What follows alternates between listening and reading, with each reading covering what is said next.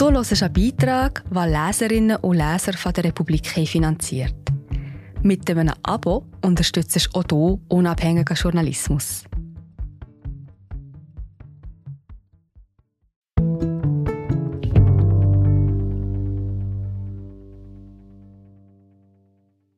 Ein Mann investiert auf einer gefälschten Trading-Plattform im Internet und verliert sein gesamtes Erbe. Hinter dem Raub steht eine skrupellose Industrie, die länderübergreifend arbeitet und kaum Spuren hinterlässt. Der größte Betrug Teil 1 Am Ende ist das Geld immer weg. Von Franziska Tschinderle, Ilir Zocco, Viosa Cerchini, Apostolis Chotopoulos und Juli Ristani. Gelesen von Miriam Japp. Eine Reitkoppel am Rande eines tief verschneiten Waldes in Bayern. Na, ihr Mäuse, kommt her, sagt Lorenz Krüger, 60, ein kleiner Mann mit Pudelmütze. Er meint seine Pferde, einen Hengst und eine Stute, Abkömmlinge einer alten arabischen Rasse. Jetzt traben sie durch den Schnee vor seinem Hof. Ein idyllisches Bild, wie aus dem Inneren einer Schneekugel. Vor vier Jahren wurde Krügers Welt ordentlich durchgeschüttelt. Sein gesamtes Erbe war von einem Tag auf den anderen weg. Bis heute hält der Holzunternehmer den Diebstahl vor den Nachbarn geheim. Nicht einmal die Lokalzeitung hat berichtet.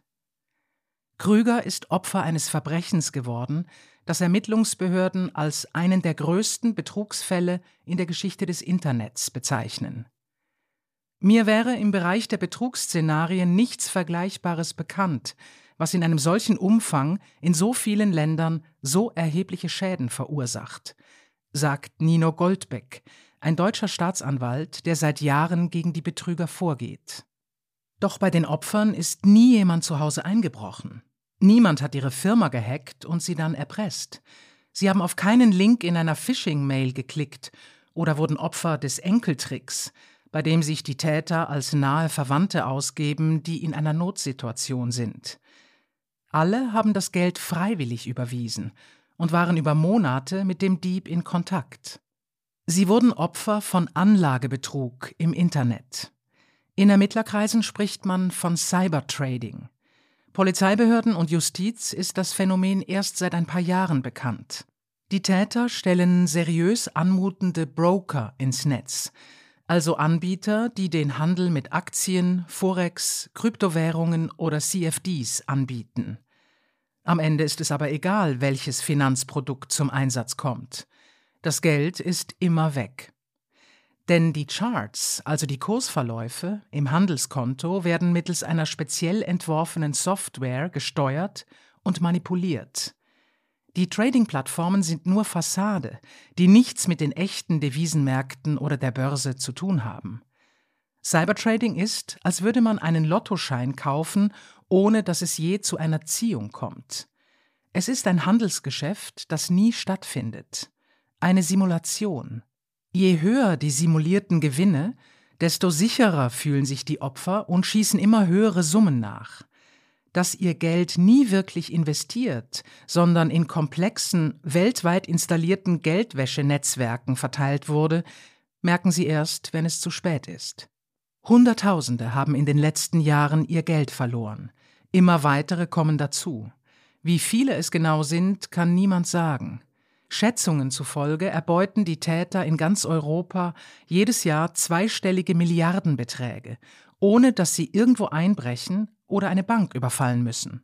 Die weltweite Schadenssumme übersteigt sogar diejenige des Bilanzskandals von Wirecard, des größten Betrugsfalls der deutschen Nachkriegsgeschichte.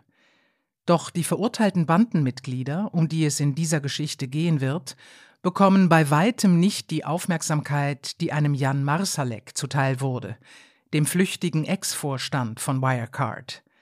Ihr Fahndungsplakat hing an keinen Bahnhöfen, und auch sonst scheint sich, abgesehen von ein paar speziell geschulten Staatsanwälten und Fintech-Blogs, niemand für sie zu interessieren. Das ist verwunderlich, weil es Opfer in ganz Westeuropa gibt und bis nach Australien. Meist sind es ältere Menschen, die viel Geld angespart und wenig Erfahrung mit dem Internet haben. Viele von ihnen verlieren nicht bloß ein paar hundert oder tausend Euro, sondern das gesamte Ersparte. Manche sechsstellige Beträge, manche sogar mehr als eine Million. Sie ruinieren sich und ihre Familien finanziell und ziehen die Firma mit in den Konkurs. Sie nehmen Kredite auf, verkaufen ihre Häuser und Lebensversicherungen. Manche, so wie Lorenz Krüger aus Bayern, hören früh genug auf und kommen darüber hinweg. Andere verheimlichen den Schaden vor ihren Kindern, beklauen ihre Ehefrauen und gehen durch Scheidungen. Wir sind gerade wieder da. Hallo, ich bin Marie José, Wissenschaftsjournalistin bei der Republik. Und ich tue dich hier kurz stören. Mir gefällt bei der Republik, dass sie vertiefen. Es sind mehrheitlich Geschichten, die auf Hintergrund eingehen. Für das Lesen oder Hören, beim Joggen, beim Kochen oder wie man noch einen langen Tag vor dem Computer einfach möchte die Augen zutun. Wir sind werbefrei und nur von unseren Leserinnen und Lesern finanziert. Unter republik.ch slash hallo kannst du auch hier ein Abo lösen. So, und das war es auch schon mit der Störung.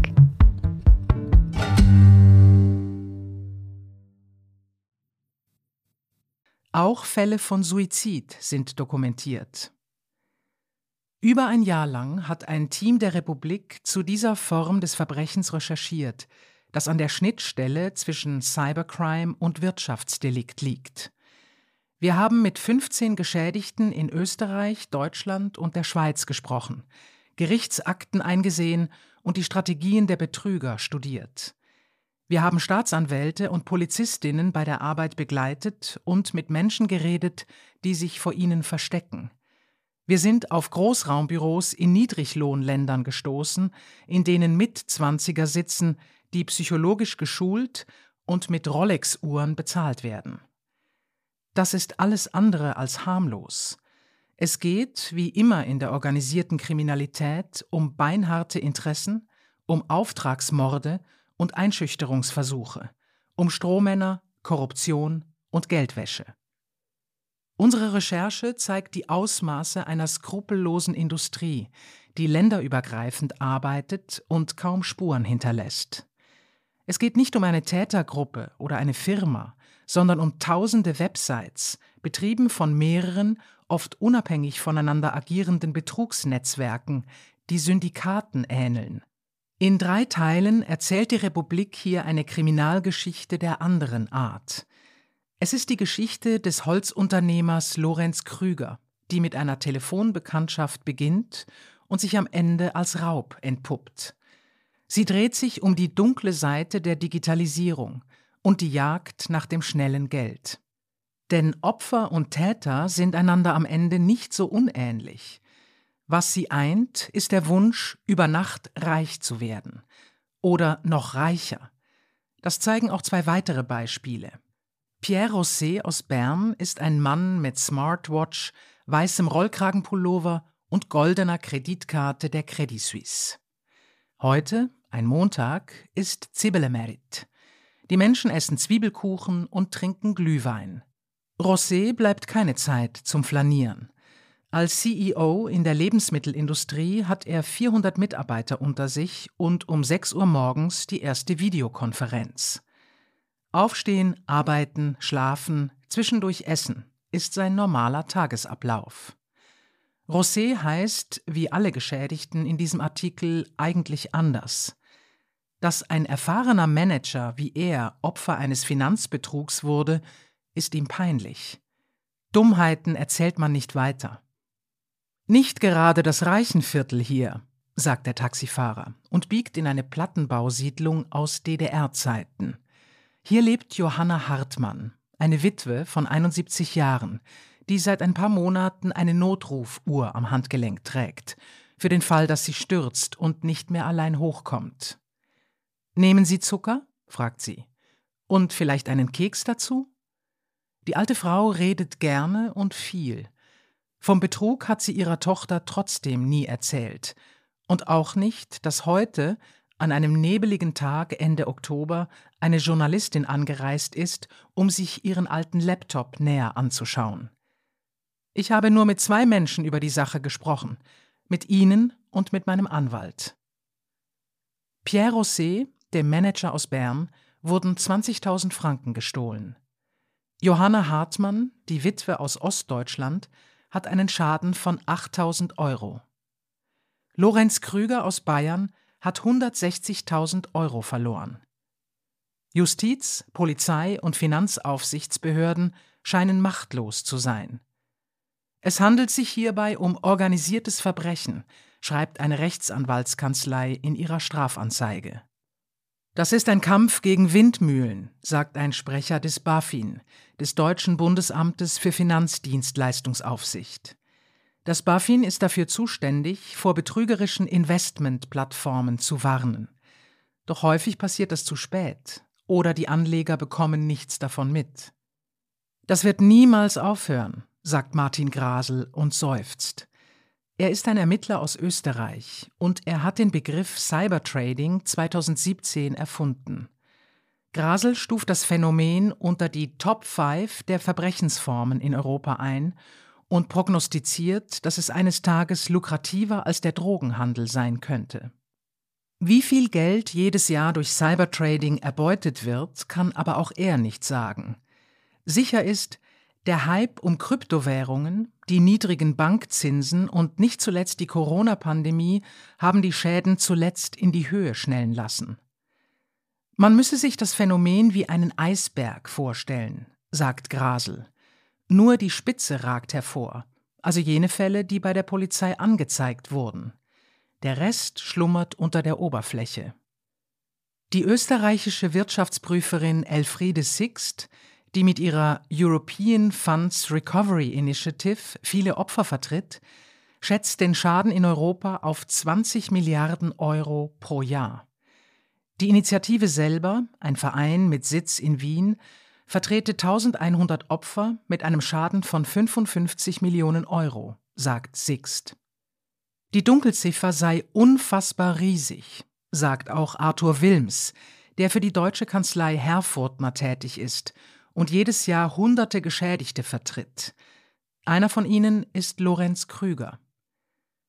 Die wenigsten wissen, dass sie Opfer eines Betrugs wurden, erklärt Wilms.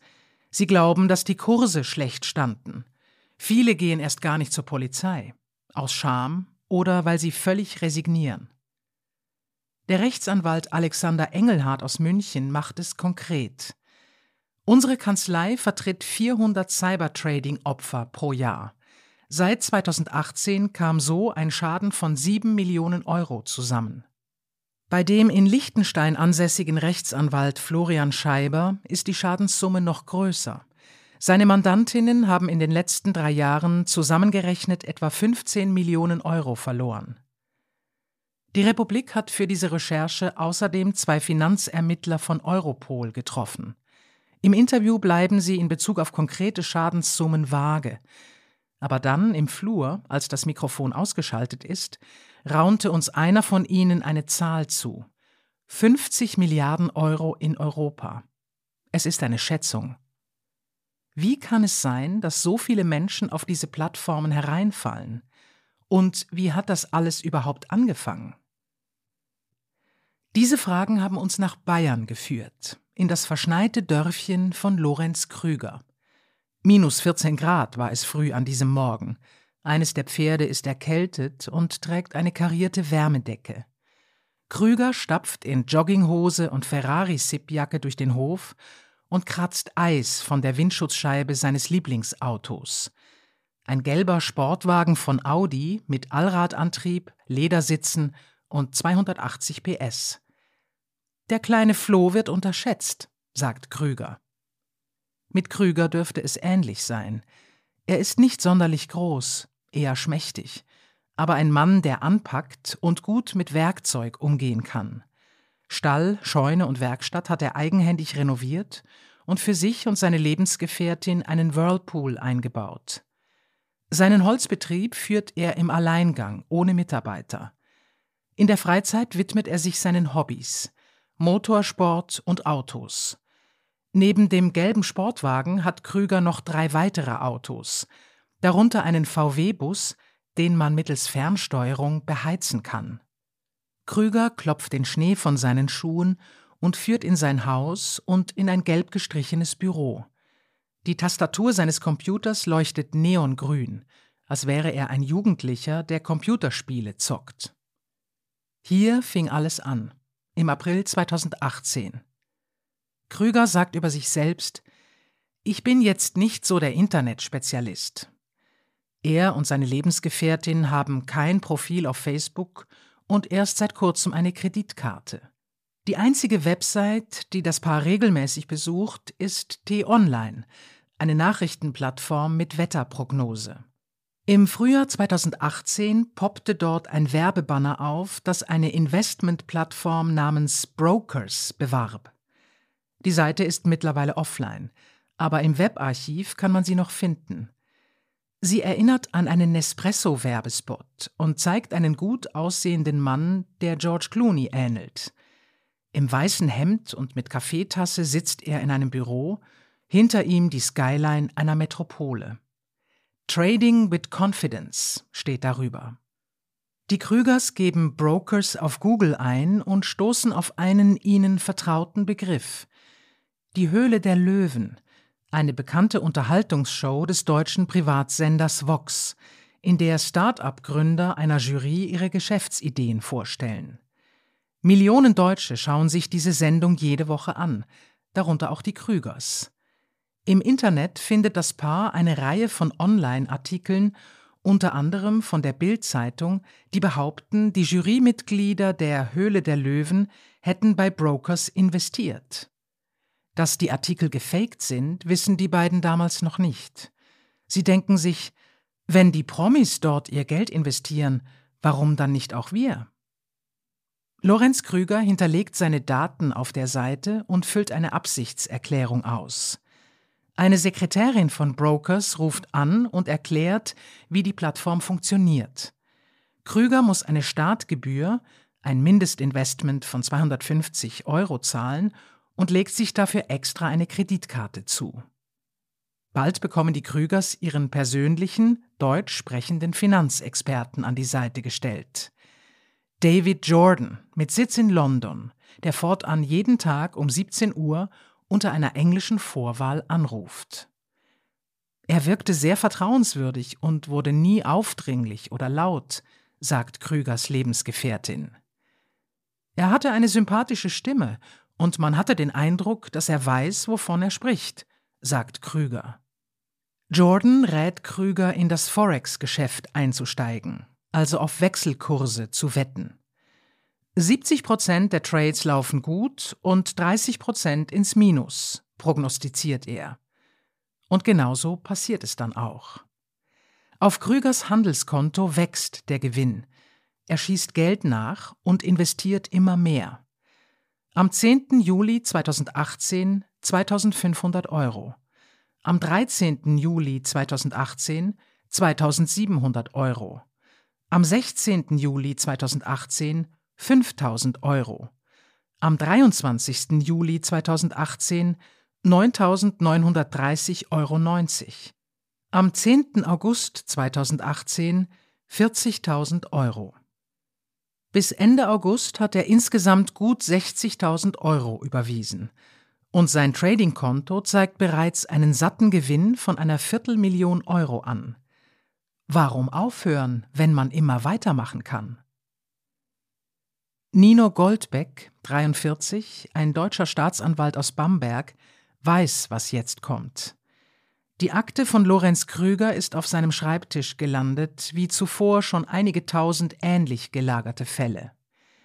Die Masche ist immer dieselbe, nur die Namen der Plattformen ändern. Option 888, X-Trader FX, GlobalX, Golden Markets, Swiss Inf 24. Seit vier Jahren schon spürt Goldbeck den Tätern hinter dem Scam nach, stürmt mit Sondereinheiten Callcenter in verschiedenen Staaten und lässt Tatverdächtige nach Deutschland ausliefern. Am Anfang wusste ich nicht, welche Ausmaße das noch annehmen wird, sagt er heute. Ein Hotel in Den Haag, Niederlanden. Goldbeck, ein großgewachsener Mann im Slimfit-Anzug, blickt aus dem Fenster von Zimmer 722. Weiße Möwen segeln an seinem Fenster vorbei. Bis zum Hafen und der Nordsee sind es nur zwei Kilometer.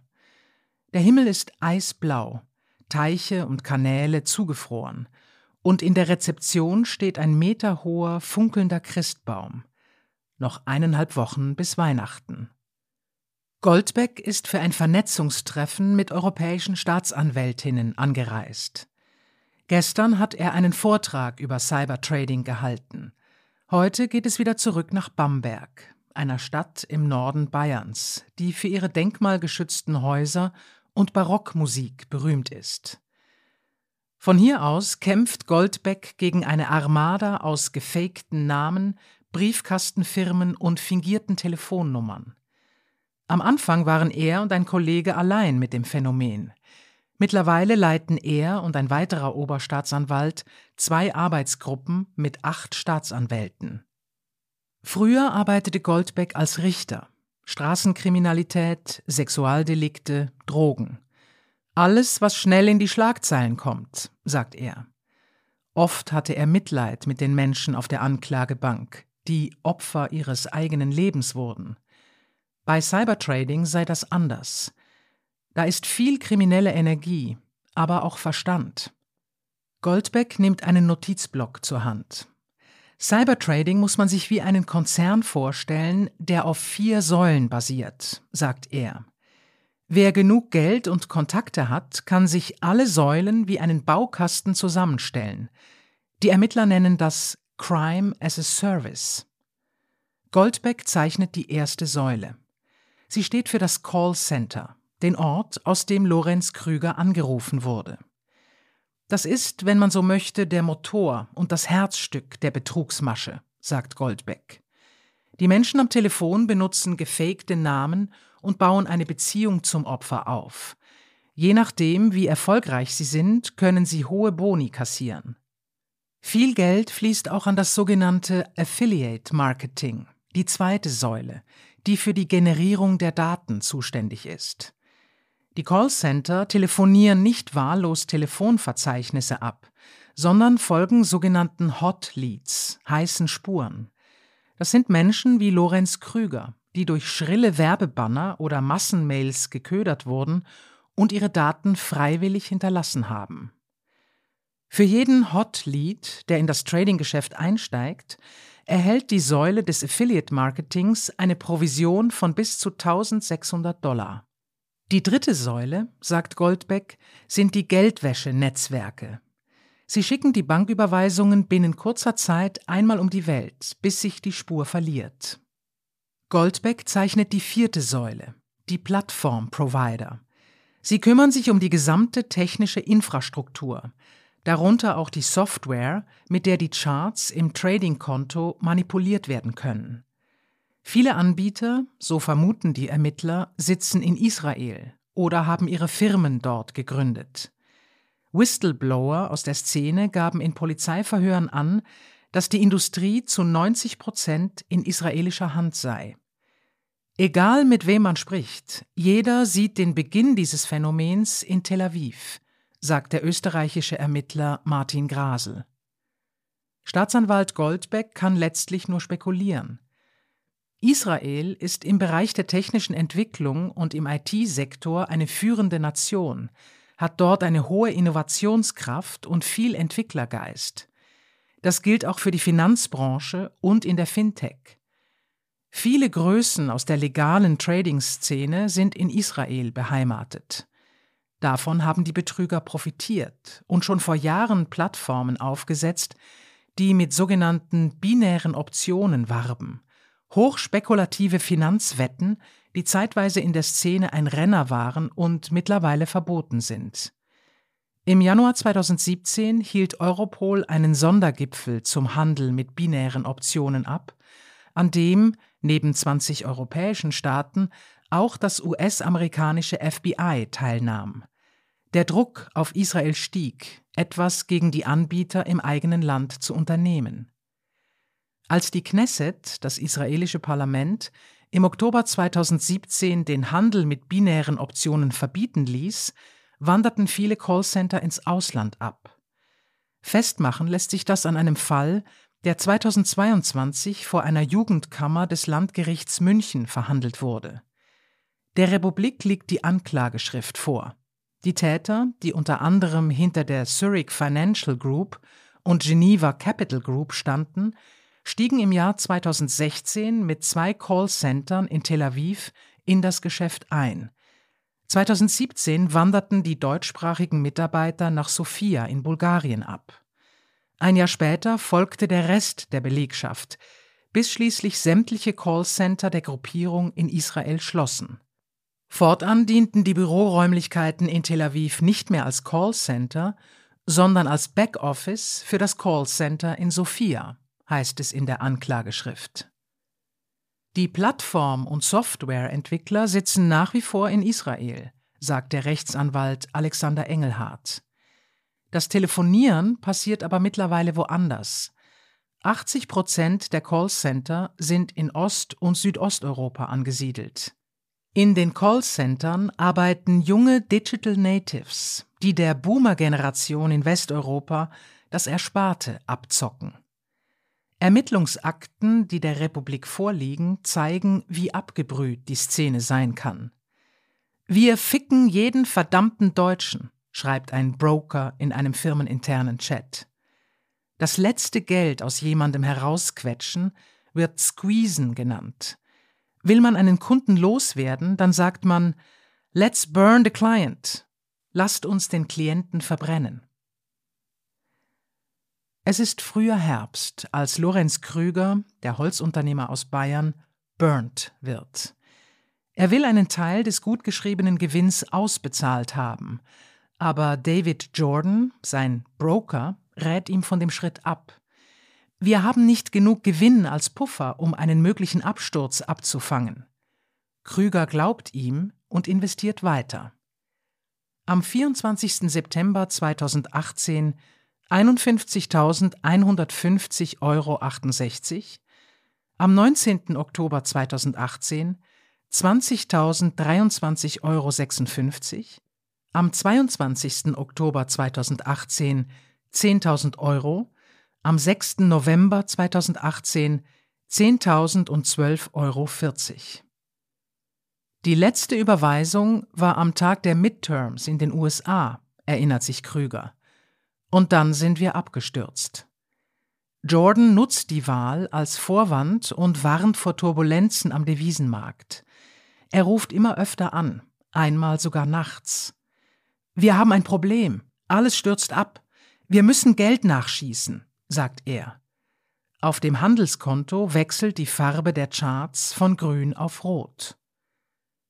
Ende November fliegt Krüger nach Abu Dhabi zur Formel 1 Weltmeisterschaft in ein Hotel mit Palmen und Pool. Er will sich die Laune nicht vermiesen lassen, fotografiert die rot lackierten Rennautos in der Boxengasse und macht ein Foto mit Charles Leclerc, dem späteren Ferrari-Fahrer. Nur zweimal lockt er sich in sein Trading-Konto ein. Da standen wir bei 300.000 Euro im Minus, erinnert er sich. Rückblickend glaubt er, dass die Betrüger sein Konto absichtlich an die Wand gefahren haben. Nach seiner Rückkehr nach Bayern ruft Jordan noch ein paar Mal an, ob er nicht noch einmal von vorne anfangen wolle. Ich bin pleite, lügt Krüger und nimmt sich einen Anwalt. Es besteht der dringende Verdacht, dass mein Mandant Opfer eines Betruges wurde, schreibt dieser in seiner Strafanzeige. Seither warten die Krügers und die Staatsanwaltschaft ermittelt. Irgendjemand da draußen führt mit meinem Geld ein Leben in der High Society, glaubt Lorenz Krüger. Wir hätten damit etwas Sinnvolles gemacht. Den Dachboden gedämmt, zum Beispiel, sagt seine Lebensgefährtin. Die Republik ist dem Geld von Lorenz Krüger in die reale Welt gefolgt. Denn Cybertrading ist nur bedingt ein digitales Phänomen. Es braucht Menschen, die psychologisch geschult sind, um den Betrug durchzuführen. Sein Fall wird uns auf eine kleine tropische Insel führen, in mehrere Gefängniszellen, auf Rooftop-Partys, in die Büros verschiedener Ermittler und schließlich auf eine Autofähre in der Adria. Krüger weiß nicht, wer sein Geld genommen hat, aber er sagt, Irgendwann kommt er aus dem Knast raus. Und ich würde ihm am liebsten eine aufs Maul hauen.